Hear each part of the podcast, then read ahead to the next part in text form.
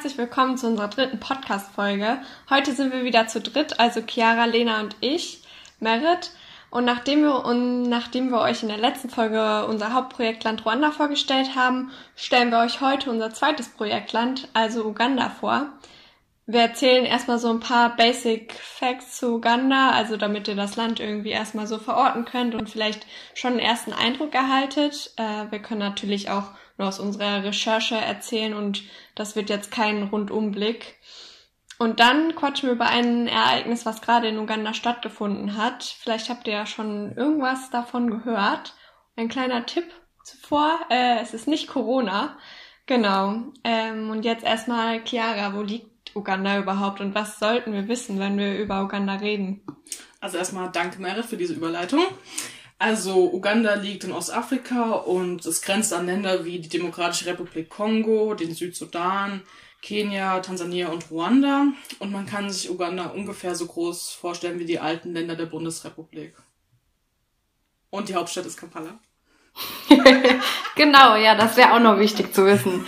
Und ähm, in, also ich, man hört ja meistens so, in vielen afrikanischen Ländern spricht man ja Swahili. Und ist das dann in Uganda auch so? Ja, in Uganda spricht man ebenfalls Swahili, aber auch Englisch und auch weitere Sprachen. Und es leben auch ungefähr 43 Millionen Menschen in Uganda.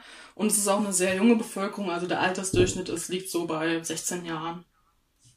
Hm, okay, und wenn du jetzt gerade von der Jugend sprichst, also ich glaube, ich habe gelesen, dass es eine hohe Jugendarbeitslosigkeit in Uganda gibt. Was arbeiten die Menschen überhaupt, wenn sie denn eine Arbeit finden in Uganda? Also es arbeiten so ungefähr 75 Prozent der Bevölkerung in der Landwirtschaft oder der Fischerei für den Eigenbedarf. Und vor Ort werden auch verschiedene landwirtschaftliche Produkte angebaut, wie zum Beispiel Kaffee, Tee oder Tabak. Und es gibt auch Ölfunde in der Nähe des Albertsees. Das ist in der Nähe, also an der Grenze zur Demokratischen Republik Kongo. Und da könnten in Zukunft auch neue Arbeitsplätze geschaffen werden.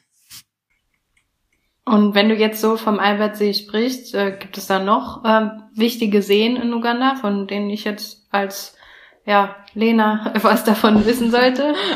Ja, es gibt den Victoria-See. Das ist der drittgrößte See der Welt. Also man kann ihn sich so groß vorstellen wie Bayern. Also schon Boah, ziemlich groß für einen See. Und der grenzt halt an die Länder Uganda, Kenia und Tansania. Und es leben so ungefähr 30 Millionen Menschen um den See herum. Und durch die Wasserkraftwerke, die da liegen, werden die Länder auch mit Strom versorgt. Voll cool, dass die so die Wasserkraft nutzen, auf jeden Fall. Mhm. Wenn wir so über Uganda jetzt nicht nur im Allgemeinen reden, sondern halt gerade, was da jetzt so abgeht, außer äh, Corona, was gibt's denn da Wichtiges zu wissen, Chiara? Also aktuell waren Präsidentschaftswahlen und es haben unter anderem Yoweri Museveni teilgenommen und Bobby Wine. Und Museveni hat halt mit 59 Prozent gewonnen und Bobby Wine mit 35 Prozent verloren. Und das heißt, dass halt in den nächsten fünf Jahren wieder Museveni der Präsident von Uganda ist. Und was man so mitbekommen hat, es war wohl einer der gewalttätigsten Wahlkämpfe seit Jahren und auch nicht so frei, wie es vielleicht sein sollte. Hm, okay, danke Chiara für die Infos. Ich glaube, äh, Lena, du kannst uns noch vielleicht ein bisschen mehr über Museveni erzählen, oder? Ja, auf jeden Fall. Also über Yoweri Museveni ähm, gibt es zum Beispiel so ein paar Grundfacts jetzt. Ähm, er wird 2021 76 Jahre alt und ähm, hat, äh, als er jung war, äh, studiert er Politik und Wirtschaft in Tansania. Er kommt aber eigentlich aus Uganda. Und ähm, er ist seit 1986 Präsident von Uganda. Also ihr müsst euch vorstellen, dass er ist seit mehr als 30 Jahren inzwischen an der Macht. Hm, das ist ja ganz schön lang, 30 Jahre. Und ja. ähm, wie war damals dann die Situation in Uganda und wie ist Museveni überhaupt Präsident geworden? Ja, also die Ausgangssituation war in der Tat ziemlich schwierig, denn bevor Museveni an die Macht kam, war Uganda eben ein ziemlich gebeuteltes Land, kann man sagen. Denn ähm, ja, nachdem äh, Uganda unabhängig wurde von Großbritannien, also das war ja die damalige Kolonialmacht, ähm, wurde Uganda eben über 20 Jahre lang von ganz verschiedenen Präsidenten geführt. Und darunter waren zwei besonders grausame Herrscher, die unter anderem auch ähm, die eigene Bevölkerung verfolgen und ermorden ließen. Und das Ganze, kann man sagen, endete in einem fürchterlichen Bürgerkrieg. Das heißt, der ging fünf Jahre lang und das kostete, ein, kostete eine Million Menschen das Leben. Und Museveni war damals eben ein Anführer einer Rebellengruppe im Untergrund ähm, und war da halt eben aktiv, übernahm 1986 die Macht und ernannte sich dann selbst zum Präsidenten. Und zu diesem Zeitpunkt war die Wirtschaft des Landes, kann man sich ja vorstellen, völlig am Boden und ähm, die Infrastruktur war auch komplett zerstört und es gab viele Binnenflüchtlinge, die also innerhalb Ugandas, innerhalb des Landes ähm, geflüchtet sind.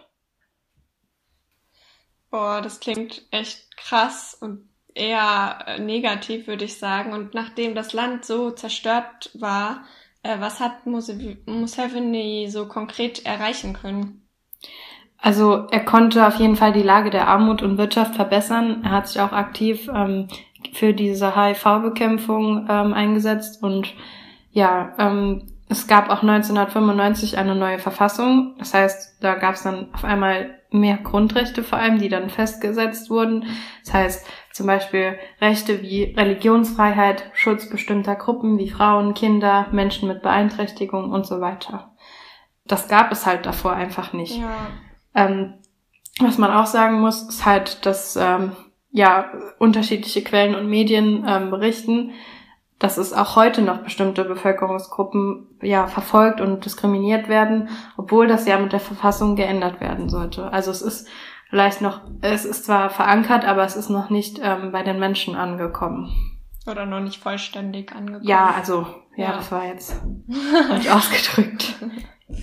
Ja gut, und ähm, wie sieht es so mit der Meinungsfreiheit bzw. Pressefreiheit äh, aus oder auch auf, in Bezug auf die Wahlen? Ja, also seit 2016 gibt es eigentlich relativ freie und teils regierungskritische Presse auch, die zugelassen ist. Es gibt aber auch teilweise dann Verbote, ähm, vor allem auch in den jetzigen Wahlen spielte das eine Rolle, aber da kann Merit ja jetzt gleich weiter erzählen. Äh, ja, da kommen wir dann äh, später nochmal zu, zu den genau. Verboten bei den Wahlen. Ähm, wie hat Museveni es denn überhaupt geschafft, legal 35 Jahre zu regieren? Weil ich meine, in der Verfassung war das eigentlich nicht erlaubt. Ja, das stimmt. Also insgesamt muss man sagen, es gab sehr, sehr viele Verfassungsänderungen. Wenn man sich das jetzt anhört, hört sich das bestimmt ein bisschen chaotisch an.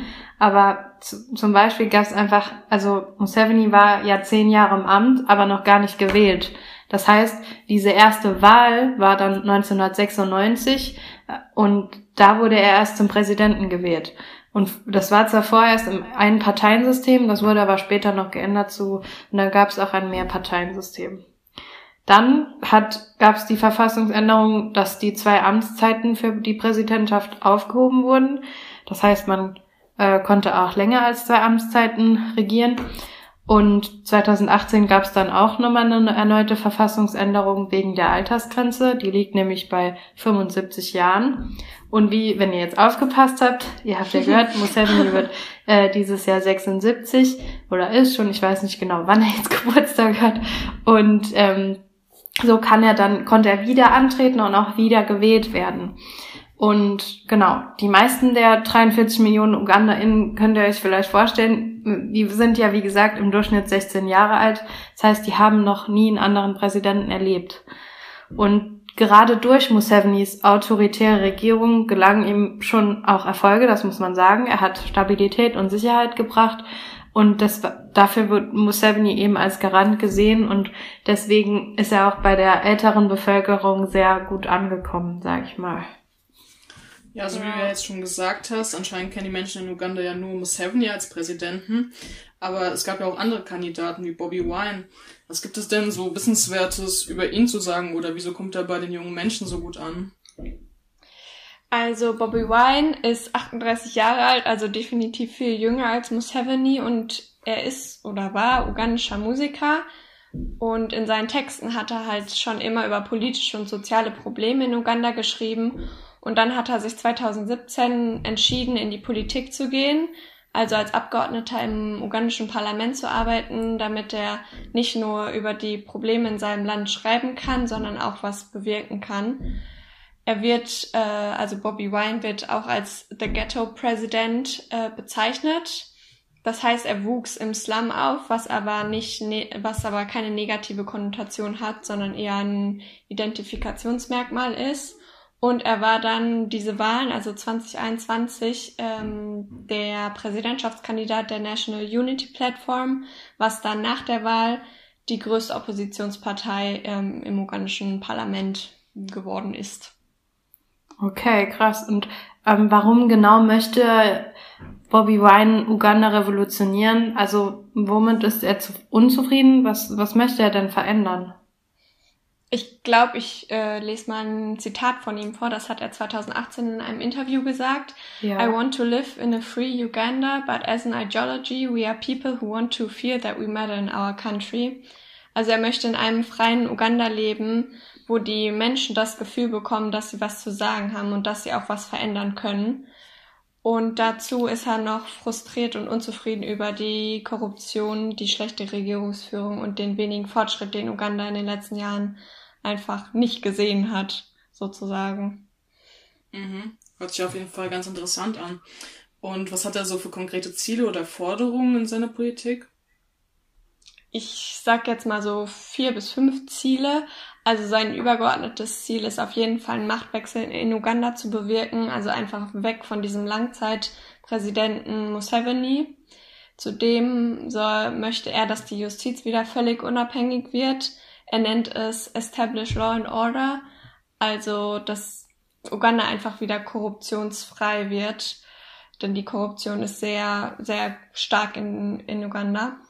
Und dann möchte er auf jeden Fall Verbesserungen im Gesundheitssektor, in der Bildung und im landwirtschaftlichen Sektor sehen und dass wieder mehr Respekt gegenüber den Menschenrechten im Land herrscht. Genau. Und dann noch so zwei andere Ziele von ihm ist, dass er die vielen ethnischen Gruppen in Uganda, weil also Uganda ist ein Vielvölkerstaat und diese vielen verschiedenen ethnischen Gruppen möchte er auf jeden Fall vereinen. Also er möchte diese Spaltung zwischen den äh, Gruppen auf jeden Fall minimieren. Und da hat er auf jeden Fall die jungen Menschen im Blick, denn wir haben ja schon gelernt, äh, Durchschnittsalter ist 16 Jahre. Genau, das sind auch vorrangig seine WählerInnen. Genau. Mhm, ja, krass. Also, und dass es ja jetzt in Uganda viele junge Menschen gibt, wissen wir jetzt auf jeden Fall. Aber ähm, junge Menschen wollen ja meistens auch Veränderungen und Neuheiten und irgendwie auch ihre Meinung preisgeben oder also bei in Deutschland demonstrieren ja auch immer ganz viele. Ähm, wie sah das denn im Zuge des Wahlkampfes aus? Wie fair waren denn die Wahlen? Also aktuell kann man erstmal zu den Wahlen sagen, dass die von der Wahlkommission offiziell anerkannt wurden. Also so wie es jetzt ist, ist es so. Aber man kann halt schon sagen, dass die Chancen für die verschiedenen Parteien nicht unbedingt frei und fair waren. Und dazu gab es halt auch so einige Beispiele. Denn zum Beispiel ähm, mussten die äh, Opposition in Uganda viele Einschränkungen erhalten vor den Wahlen. Und es gab zum Beispiel Festnahmen, also Bobby Wine wurde festgenommen oder Wahlkampfveranstaltungen wurden aufgelöst von Bobby Wine und seinem Team. Dann gab es auch noch Vermutungen zur Wahlmanipulation. ähm, also es wurde Internet und Social Media lahmgelegt. Also man konnte sich auch gar nicht mehr informieren. Das stelle ich mir persönlich auch ziemlich krass vor. So auf einmal funktioniert gar nichts mehr. Und ja, ja finde ich schon krass auf jeden Fall. Und auch Bobby, Bobby Wines Partei spricht von Betrug. Und er hat auch Beweise gesammelt und wollte damit vor Gericht gehen. Aber dann, also Stand 23. Februar, hat er wohl gesagt, also hat er seinen Gerichtstermin oder hat es wieder zurückgezogen, da er ähm, da die Richter in, laut ihm voreingenommen sind. Und ja, alles in allem kann man sagen, dass die Wahlen kritisch betrachtet werden, weil die Möglichkeiten während des Wahlkampfs für verschiedene Parteien eingeschränkt waren. Ja, das klingt auf jeden Fall mega äh, kritisch und äh, bleibt spannend weiterhin, würde ich sagen. Ja, wir verfolgen auf jeden Fall weiter, wie es mit Bobby Wine und Museveni äh, so weitergeht in den nächsten Wochen, Monaten oder sogar Jahren. Ja, bitte, auf jeden Fall. äh, wir hoffen auf jeden Fall, dass es euch so gefallen hat, diese etwas politischere Folge.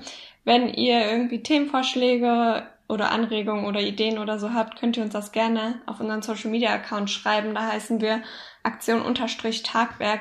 Das äh, werden wir auch nochmal verlinken in der Podcast-Folgenbeschreibung, wenn ich die so nennen darf. Vielen Dank auf jeden Fall fürs Zuhören. Ähm, wir freuen uns auch, wenn ihr bei der nächsten Folge wieder dabei, äh, dabei seid. Und äh, bis zum nächsten Mal. Ja, genau. Bis zum nächsten Mal. Ja. Ciao. Ciao. Ciao.